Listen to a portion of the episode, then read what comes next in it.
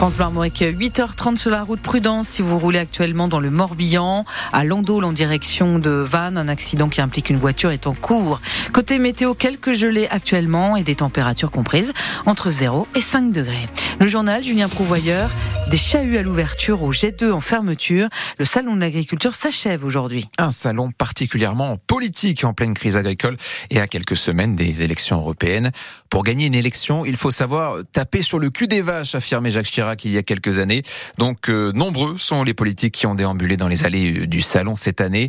Mais les agriculteurs et éleveurs, qu'en pensent-ils à quelques heures de la fermeture? Le reportage de Farida Noir. À quelques heures de la fin du salon, Thierry, éleveur de vaches Gascogne des Pyrénées, fait le bilan. Un salon spécial, bizarre. Il était dans les heures avec les forces de l'ordre. Le premier jour, une journée gâchée, dit-il. Mais il repart quand même avec un esprit positif. Un salon euh, plein d'espoir. On espère qu'on va être entendu et qu'on ait gagné le, cœur des Français, voilà, qui vont euh, manger plus de viande, euh, de la bonne viande de qualité, oublier un peu ces viandes qui sont importées d'autres pays et qui est pour nous une concurrence déloyale. Dans les allées, il faut jouer des coudes car le public est là et c'est ce que veut retenir Lionel Vaxelaire, éleveur, avant de repartir dans sa ferme avec ses deux vaches de race logicielle. Quand on entendait que ça soutenait les agriculteurs pendant les premières manifestations, en fait on s'aperçoit que le grand public est au rendez-vous, donc ça fait plaisir. Hein. Des visiteurs qui posent plus de questions cette année sur le quotidien, les difficultés.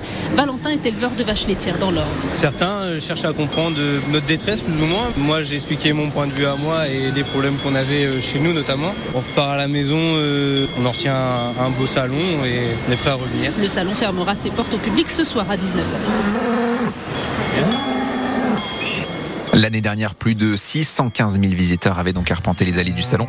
Pas sûr que ce chiffre soit dépassé cette année en raison justement des tensions liées à la crise agricole. Plus de 500 personnes étaient réunies hier à Saint-Urial pour rendre hommage à Anthony. Une marche blanche à la mémoire de ce jeune homme tué la semaine dernière à coups de batte de baseball alors qu'il circulait en voiture dans cette petite commune d'Ille-et-Vilaine.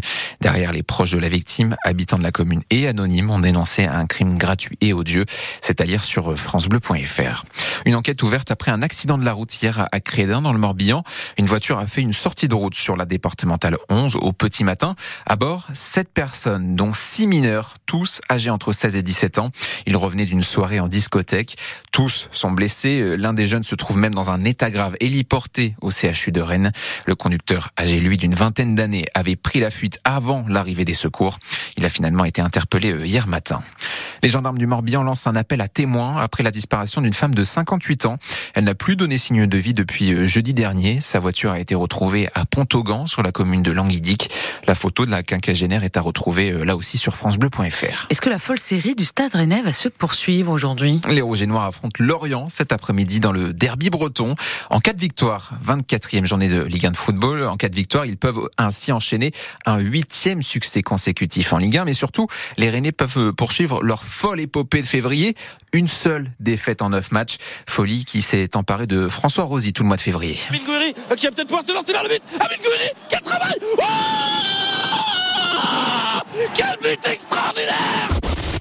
avec Clinton Mata, Désiré Doué qui va revenir à l'intérieur, qui peut frapper. Désiré Doué Désiré Doué François Rosy qu'on va retrouver avec de la voix aux commentaires de ce Rennes-Lorient. Pour l'occasion, il sera accompagné de l'ancien capitaine du Stade Rennais, Loïc Lambert, prise d'antenne sur France Bleu Armorique à 16h35. Dans les autres matchs de cette 24e journée de Ligue 1, Brest reçoit le Havre à 15h et les Lensois se déplacent à Lyon. Ce sera à 21h. Et on termine, Julien, avec un atelier pas comme les autres à Saint-Grégoire en Ille-et-Vilaine. Un atelier consacré à la sexualité des seniors. On y vient pour discuter, échanger. L'atelier est encadré par une psychologue. C'est aussi l'occasion eh bien, de se confier. Lola, 57 ans, est venue prendre des conseils et partager son expérience. Je voulais savoir si on parlait seulement du désir sexuel ou si on parlait d'autres désirs, si c'était plus général. Hein, parce que quand on dit désir, on voit tout de suite désir sexuel. Voilà. Donc je voulais savoir la définition. Je pense que les désirs évoluent en fonction de la vie et qu'en effet, les femmes sont souvent élevées pour suivre les désirs. Ben, Peut-être quand on est marié jeune, on suit les désirs des conjoints. Ensuite, on suit les désirs des enfants. Après, on suit les désirs de l'employeur. Et puis, ben, moi, j'ai fait un burn-out, donc je crois que mon corps a dit crotte à tout le monde et que maintenant je vais suivre mes propres désirs et que du coup euh, j'ai trouvé une, énergie euh, très puissante pour me reconstruire. Lola, 57 ans, au micro de Valentin Plat, un reportage à retrouver bien sûr sur francebleu.fr.